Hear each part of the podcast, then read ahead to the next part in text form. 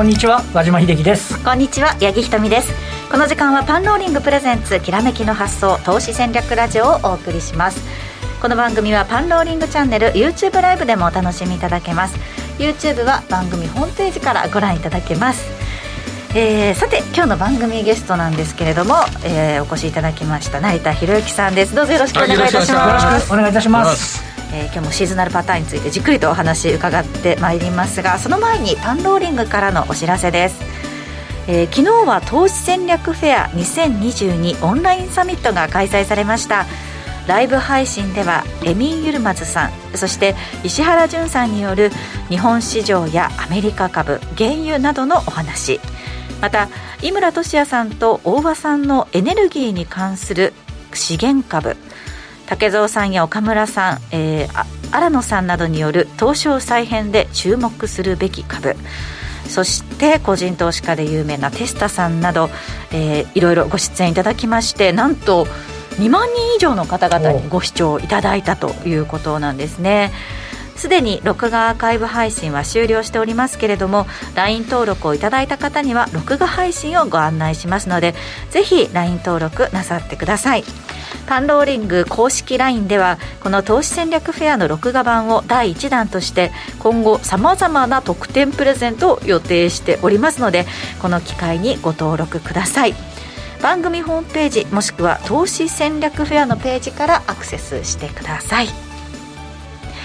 それでは早速番組を進めてまいりましょう。この番組は投資専門出版社として投資戦略フェアを主催するパンローリングの提供でお送りします。ではここからは和島さんにマーケットを見ていきたいと振り返ってもらいたいと思うんですけれども、えー、先週がですね3連休ということで、この番組お休みだったんですよね。でそうこうしてる間になんか日経平均9連としておりまして、ね、先週末までに。で、まあ、週明けての今日なんですが、2万7943円89銭、205円95銭のマイナスで終えています。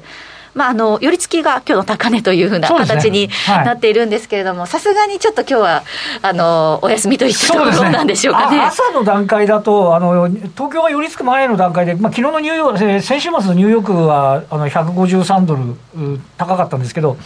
まあ、ただあの、えっと、その要因としては、えっと、サウジの石油施設が攻撃を受けて原油が上がって、あとはアメリカの方のちょっと利上げピッチが早まるんじゃないかって、あの長期金利が上昇をするっていうような形になって、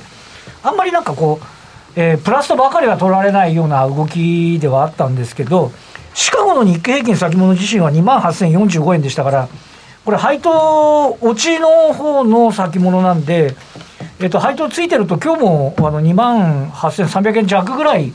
のところがあってもおかしくないんじゃないかっていうような感じあったんですけど、あの八木さんご指摘の通り、さすがにね、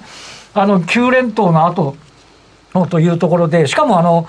え先週だけ見ると、あのアメリカの株が下げてた、えー、木曜日とかね、あのあと金曜も途中から切り返す、うん、だから外部環境はお構いなしにある程度買われてたっていうところもあって、えーとちなみに、えっ、と、9日間で、えー、日経平均は2987円、率にすると11.8%の、うん、えー、上昇になってましたとい。うところで、えっ、ー、と、まあさすがにね、あの利食いが出てもおかしくないと。ちなみにあの9連投っていうのは、えーと、2019年9月3日から17日までの10連投以来、これちなみにその時の10連投って、えー、10日間で日経平均6.7%の上昇なんですよ。ああ、じゃあもう、パーセンテージ、率にしては。結構、あのピッチとしても上がってきてるっていうところでありまして、はい、であので先週の金曜日に発表になったあの前週分ですね、の下別売買動向なんか見ても、あの外国人投資家の現物は引き続き売り越してるんですけど、先物があの買い越しになってて、4000億円以上の買い越し。になってて、少しどうですかね、ヘッジファンドの売ってた分の買い戻しみたいな、これ、先物だけ見ちゃうと、2週間で1兆円以上買い越しになってるんですよ、前の週と。で、おそらく、えっと、今週発表分の先週の連投のところも、おそらくは海外勢の買いなのかなっていうようなことがあるので、ちょっとここがね、あのこれで一服しちゃうのか、で現物株はずっと海外勢売り越しのまんまなんで、あのここの辺りで止まるのか、あのちょっとね、うん、えー、この辺りの先行きっていうところには、注目が集まるかなという気がしますね。えー、そして急ピッチといえば、為替円安の進み方ですね。すねはいあのー、今日日銀がね、あのー、もうあの明日あのー、もう0.25だったら全部買い切りますみたいな話になって、えー、まだね、じゃあ日本は低金利なんだっていうことで、えー、その意思表示になっちゃったんで、為替1ドル123円台。はい、今40銭台でのあ40銭台、はい、もう正直言って2015年の6月ですかね。125円半ばぐらいまで節目らしい節目はないので、うん、ちなみにあのその時に125円で円高に転換したのは黒田日銀総裁がもうこれ以上円安になりそうにないっておっしゃった 黒田ラインと言われるところですけどね。はい、というところです。それと、あともう一点、あの、明日が、あの、株式市場とすると、あの、3月の権利付きの最終日になります。で、ねうん、あの、まあ、先週来強い一つの要因としては、あの、機関投資家、えー、トピックス、東証株価指数をベンチマークにしている投資家としては、まあ、配当の権利が落ちるで、実際配当もらうのはまあ6月ぐらいなんですけど、権利落ちた分だけ、あの、得たものとみなして、先物をね、あの、買い入れる。これは1兆円ぐらいと言われていて、まあ、これがバッファーになるんじゃないかっていうね、見方があって、なので明日の、えー、ちなみに日経平均の権利付きは、権利の配当落ち分は230円ちょっとと言われてるんで、まあ、そこの落ちとね、その、あの、なんて言いますか、リカバリーって言いますか、そこのあたりに明日、明後日、えー、少しこう関心高まりそうかなっていう気がしますね。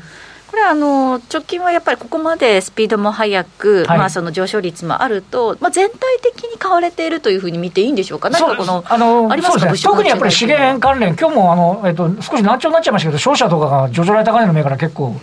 あったりして、基本的にはあの資源。で、あのなんて言いますかね、これ、なかなか。えっと、アメリカの利上げの加速とか、ウクライナ情勢とかっていう、外部環境がなんか決定的にものすごい肯定したわけじゃないんですけど、だいぶその3月9日の下落過程で、相当織り込んでた部分があるんで、だからあの海外勢の買いも積極的な買いっていうよりは、ちょっとね、売りポジション溜まってた部分を買い戻したみたいなね。イメージに見えるっていう感じはしますかね。まだじゃあ、この買い戻しの段階っていうような雰囲気ではある、ねね、長い目で見ると、あのまあそこへ、まあ、3月9日が2万5000割れのところですから、ね。はい、だいぶそこそこでの底入れ感ありますけど、本格的になんか明るく元気にっていう部分ではちょっと、なるほど、うん、ばかりとは言えそうにないかなみたいなところはあるかもしれないですよね。はいそういった中で、まあ、今週の注目点とかは、まあ、あの始末にね、雇用統計なんか出てきたりもしますけれども、はい、雇用統計もそうなんですけど、あの一つあの、日銀単価に出るんですね。で、これって3月の中旬調査なんで、はい、1万社ぐらいに調査するんですけど、ということは、あのこのウクライナ情勢とか、あのアメリカの利上げを含んだ状況で、企業の経営者が、例えば22年度、だから23年3月期の業績をどう見るっているのか。設備投資はどうしようとしているのか、企業業績はどうなのか、さらに為替の前提どの辺に置いてるのみたいな、ところっていうのは前哨戦で出てくるんで、はい、あのもちろんその雇用統計もよきゃいいで、また利上げピッチ早まるぞみたいな観測が出るんですけど、日本とするとあの3月期決算が、えっと、あと1か月で発表になりますんで、その前哨戦としては、ここのところをどう見ているかっていうのは、あの従前の、ね、日銀短観を通過するよりもかなり注目度高いんじゃないかなという気がしますね。いよいよでも、じゃあ、業績にしっかりと目が向いてくるパターンになりそうってことですか？でちなみに今週からニトリとか出始めるんで、2月決算、小売りのところのあの経営者が、23年2月期どう見てるかっていうのもちょっと一つポイントですよ、ね、ニトリは気になるところですね。ああ、そうですね。ニトリとかね、西松屋とか確か今週出てくるんじゃないかと思いますね。はい。なるほど。そのあたりが今週の注目点だということです。はい、えー、この後は本日のゲスト、成田博之さんにじっくりとお話伺います。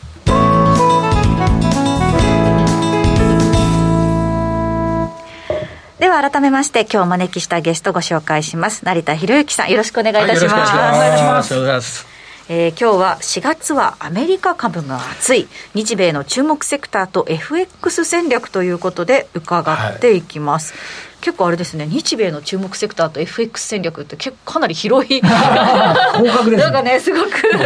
欲張りな感じ。がいやいやいやしますけれども。で早速、ま、はい、はい、参りましょうか、まあ、あの3月はね前回お邪魔させていただいた時もお話したんですけども、まあ、先ほどの和島さんのおっしゃる通りそのあの決算の月ってこともあってあと権利の関係ですよね。配当権利の件があるんでアメリカ株に比べると、日本の株式、特にセクターの一部なんかは、先行してやっぱり強くなってくるんですよね。うん、それがシーズナル的に非常にまあ見込まれた通りにこう来てて、でまあ、前回もお持ちしたんですけども、そのマザーズの指数を見ていただくと、まあ、本来、えー、強いべきあの年昨年末ですよね、うん、が実際はもう非常にそれに逆行して下がっていって。まあ、シーズナルパターンに逆行すればするほど、まあ、2のところでこう囲ってる、資料で囲ってるんですけども、逆行すればするほど強くこう下げ、さこの場合は下げてっていう形、これはまあ前回もお話したんですけども、で、まあ、あの次の資料を見ていただくと、マザブスの去年までのデータを含めた、えー、シーズナルパターンを見ていただくと、えー、ちょうど今ぐらいからですね、あの上昇していくと。いう大体3月の中旬後半ぐらいからこうこう盛り上げて頑張っていって、うん、でそれが大体長ければ7月の頭ぐらいまで。でこのよくあの春先までっていう話あるじゃないですか、はい、 sell in May っていう話。です、はい、わざわざこのデータがちょっと短いっていうのもあるんですけど調べるとですねナスダックの方に連動型でナスダックって米株さあの指数の中でも息が長いんですよ。春じゃないですよ。もうちょっといってですね夏手前まで強いんですよね。実はまずはそれに連動する傾向非常に強くて、うん、なのでシーザルその季節性のその要因で見れば、まあ、特性で見れば、この時期から、えー、6月いっぱいぐらいまでは強いと。いうことで、まあ、想定されてた時期にこのマザーズも戻ってきてですね、うん、実際の値動き、これ先週の木曜日までのデータですけども、まあ、なんとか、えー、2月の24日を、まあ、ボトムに、なんとか頑張って戻してきてるという感じなんですよね。ですけど、で、まあ、なんとか、あの、シーズナルパターン通りにもう反転しそうかなと。これ見るだけでですよ、はい、いう感じがします。はい、まあその辺はあのー宣伝資料にもありますけど もうカレンダーって言うとね皆さんもう頭の中で何を言ってんだって話ですけどシーズナルパターンですんで、えー、まだ売ってるというですけども、まあ、ここに、まあ、あのこのマザーズに関しては無料で公開してるんですけども、はい、やっぱりこういうのを事前にしとくと非常に分かりやすい、いうのがありますよね。である程度その目視もできて判断ができてで和島さんの解説を聞くと 流れ的にマッチしてるんだなっていうのがこう理解できて、じゃあどういう銘柄って言った時は和島さんのメルマガを読むっていうことはい、はい、なんですけども、まあ、今東証では33種ですよね。資料のその6ページかな、は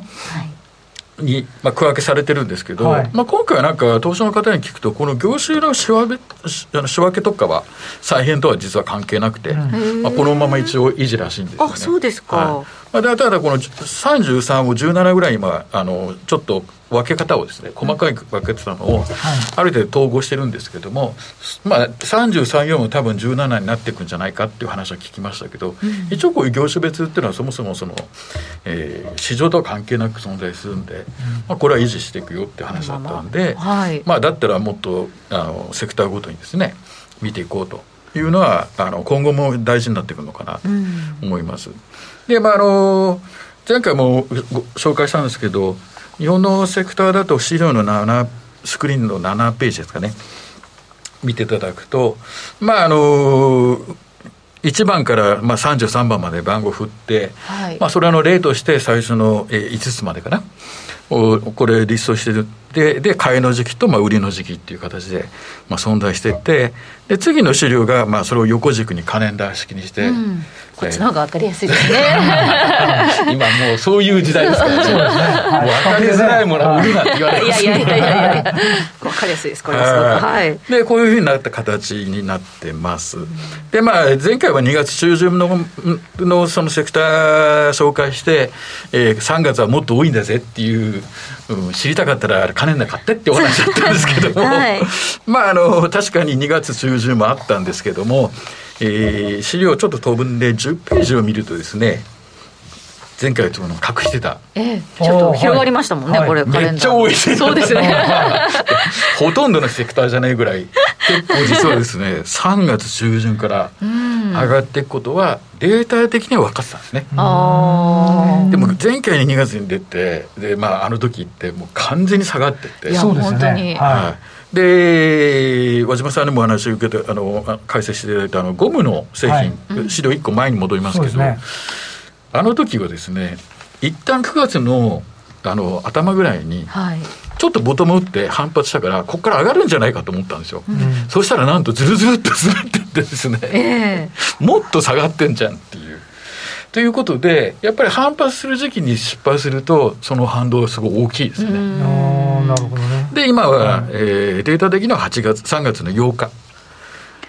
をボトムに、まあ、ゴム製品をこう一応頑張って反発してるんですけども、はい、やっぱその先であのその手前のこの下げのところですよね、うんうん、本来だと上がってる時期に上がってなかったですからやっぱりその反動の方が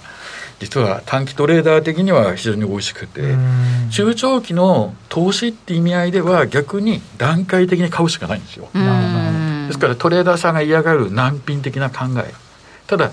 あのリスクと金額をもう決めといて、はい、それを例えば3回に分けて買うとかってやればあの一応難品と言ってもですね、意味のあるやり方ですので、アプローチちょっと変えなきゃならないという感じに思います。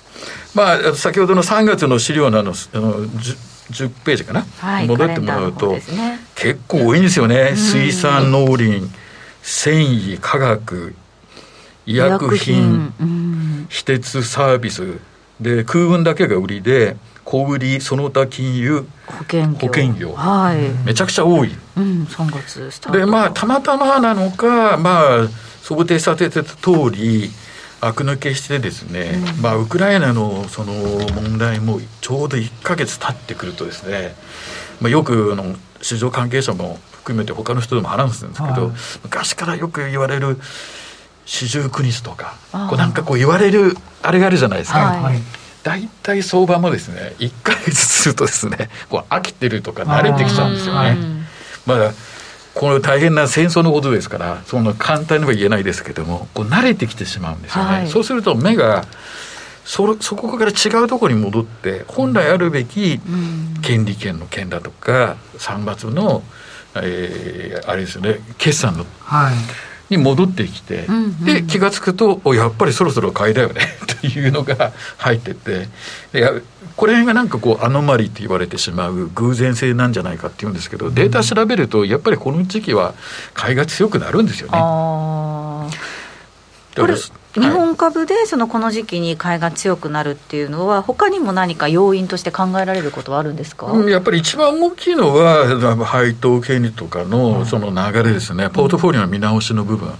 ここが大きいですし、僕、配当金でそんなになんか、うん金額と思ってたんですけど、はい、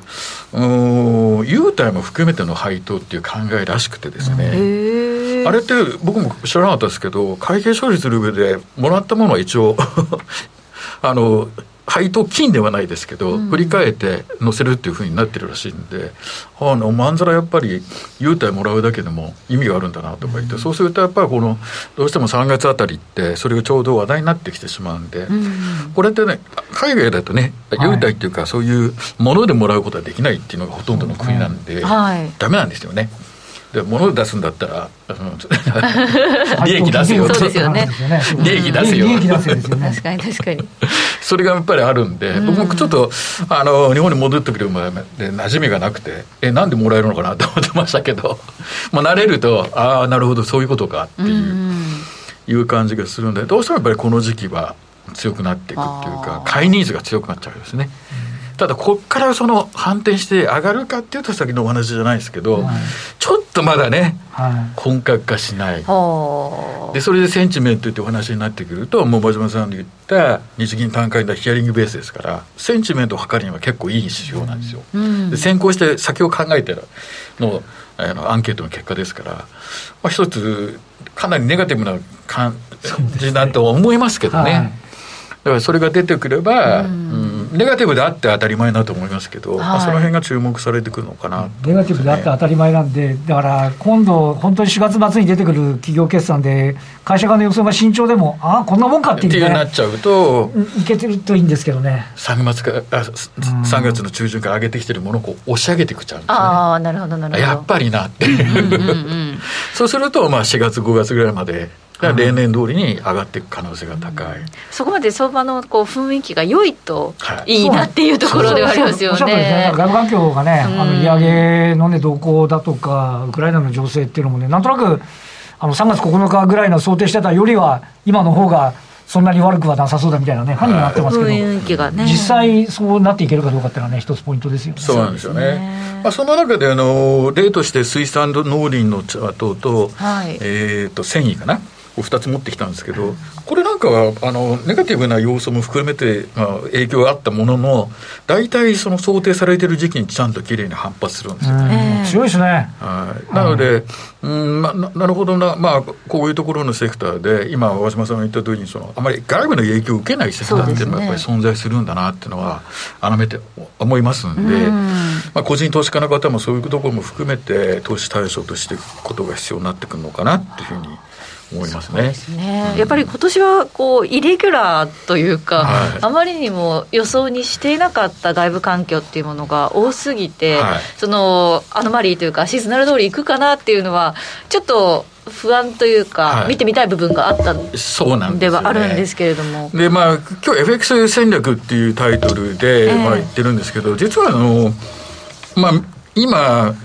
いそのわ非常に話題になってる円ですよね、はい。はい円って結構過去見ると4月から新たな相場を始めるんですよね。ああ4月からですか、はい。ええあちなみにですね円売りさらに加速しまして今1ドル。60銭台。あそうですね、123円70銭台つける場面も70銭あ台ったみたいですね、15年11月以来の安値ということなんですが、もうすでになんか、新たなステージ入ってるような印象ありますけど、ありますよね。また4月以降、そうなんですよ。っていうことですか？あるんですけども、うん意外とみんなと思ってない方から分かんないですね。あ調べるとですねあのシーズナル的に転換しやすいのは確か4月っていうのは、まあ、3月の気を超えてからっていうのはよくあの、はい。僕も銀行出身で見たんですけども、はい。起こり得るんですよ一時的にね、一時的に円買いが出やすくなっちゃうんですよ。だからそれは分かるんですけどそれ継続するのかっていうところでいろいろとデータを見ていくとですねちょっと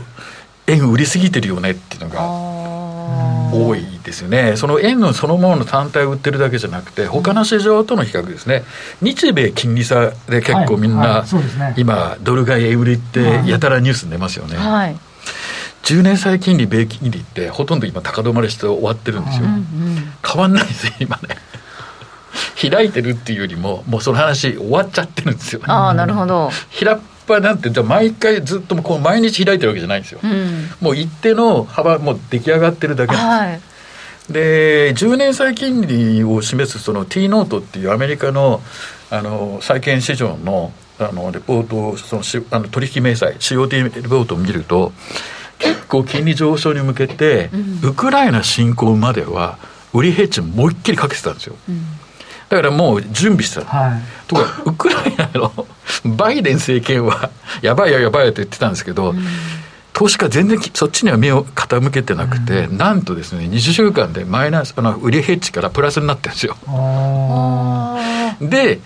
それ終わって1か月経ちました、じゃあ売りヘッジどうなったのって言ったら全然売ってないです足した。ということでですね結構債券市場がちょっとですねあの一巡化してかなりアメリカの方はダメージを受けてまして、あー、そうですか、あんまり実はこれ以上動きが出ないんじゃないかっていう。へえ、それで逆算すると、金利差相場ってもう続かないんじゃないっていう、うん。あもうこのあたりが、じゃあもう、はい、水準としてはそろそろいいとこ来たかなっていう。はい、2年債までの短期金利に関してのヘッジ売りっていうのは出るんですよね。金利上昇に対して。はい、10年とか今度逆に出なくなってくるんですよね。買ってくるんですよね。あでも今ねこの直近の動き見てたらもうどんどんどんどん進んでいっちゃうんじゃないかなっていうぐらい。ユーロ円も135円の半ばぐらいそうですね半ばまで来てますね。3月7日は120円台ですからね。円の一本売りですからね、はい、円売りになっちゃってますよね、はい、ね。完全に、そうですね、安全通貨で円買ってた人が間違ったのか分かんないですけど、だから巻き戻しみたいな話になっちゃってる部分はあるのかもしれないですね、なかなかウクライナのことを考えるとですね、日本も地政的にどうなのって。いや そうですよ、意外と近いですよね。円高になる時も、なんか何があっても円高の時もありましたけどね。ミサイル飛んできて円高ですからね。飛んできて円高だし、震災あっても円高だしみたいなね、時期もありましたんで、確かにその需給っていうのは重要なのかもしれないですね。そうですね。巻き返しなのかなっていうことと金利差でいうと米金利のその長期債の方の売りがですねちょっともう一巡し終わってて逆に金利差を拡大しない。で BOJ はもうとにかくオペレーションして、別に金利上げることに対してあの進めてないし、はい、変更なしでスタンスでくるわけですから、そうすると金利差相場ってもう終わってんじゃねってなるんですよね。そうするとあれ円安ってそろそろ終わるんじゃないっていう。でもこの流れそんなそんなこと言いながらですね、はい、思いっきりドル買い円売りですから。そうですね。はちょっと発生しちゃってるからあでも4月に入ったらっていうお話もそう。そうそういいところに行きますねちょっと一旦出尽くす可能性はあるかもしれない、そうなんですよ、ただそれでトレンドが止まるのか転換して逆に円買いになるのかっていう話は確かに別だと思うんですけど、うん、ちょっとこのままの円安を続け的には続け的には金利下げだけっていうのはちょっともう、うん、アップアップいってるのかなっていう気がしますね。ねはい、なのでまたもう一もみ、うん、来月は為替が期待できてしかも円が、えー、円高になりやすくなってしまうんで。今度巻き巻き返してくると、結構な速度でまた円買いが出ちゃう。巻き戻しの。足元だとあの証券会社さんの話なんか聞いてるとお客さんが結局アメリカ株調整してても円安分で使われちゃってるんですよね。あの金価格もそうじゃないですか。金価格もちょっと一服になってても円安で円建ては上がるんですよね。だからやっぱそこのなんか効果みたいなものっていうのはあの侮れないみたいなおっしゃり方してましたけどね。でもそれは急に巻き戻されたらまた大変なことになりますよね。いや、ダブルパンチになる可能性もね、まあ、もちろん一回ですね、二つのリスクを抱えながら、そうですね、確かに。ってことはあるんですけど、ね、あまりもね、急激、あの急激なその進み方っていうのはちょっと厳しいものがあります、いや、でも今も営業マンはね、とにかく来ましたねって、感じなんで それで追っかけてるんですけど、これが逆転するとシーンとなって、時を待つっていう。いやでもそれにしても本当にこの1か月でかなり目まぐるしく動いてるなっていうね。反転するとちょっとまた逆も早そうな感じがしてるじゃないですか。そうですね。はい、ということでそろそろラジオタイムもエンディングが近づいてまいりました。えー、ちなみにですね成田さんが主催するトレーダーズアルマナックでアメリカ市場のアノマリーや短期的なマーケット分析公開しております、はい、この後詳しくあの詳細お話伺っていきますがそちらの会員向けのフォローアップセミナーもあるということで4月5日に開催予定です。この機会にぜひホームページなどからお申し込みくださいえー、そろそろお別れの時間が近づいてまいりました。この番組は投資専門出版社として投資戦略フェアを主催するパンローリングの提供でお送りしました。この後パンローリングチャンネル、えー、配信限定で、えー、引き続き YouTube で放送してまいりますのでそちらでですねアメリカ株のことなどについても、はい、あのお話伺っていきますのでぜひ、えー、引き続きご視聴くださいラジオの前の皆さんとはここでお別れです。来週も素敵なゲストをお招きしてお話伺ってまいります。パンローリングプレゼンツきらめきの発想ラジオタイム。今週はこの辺りで失礼いたします。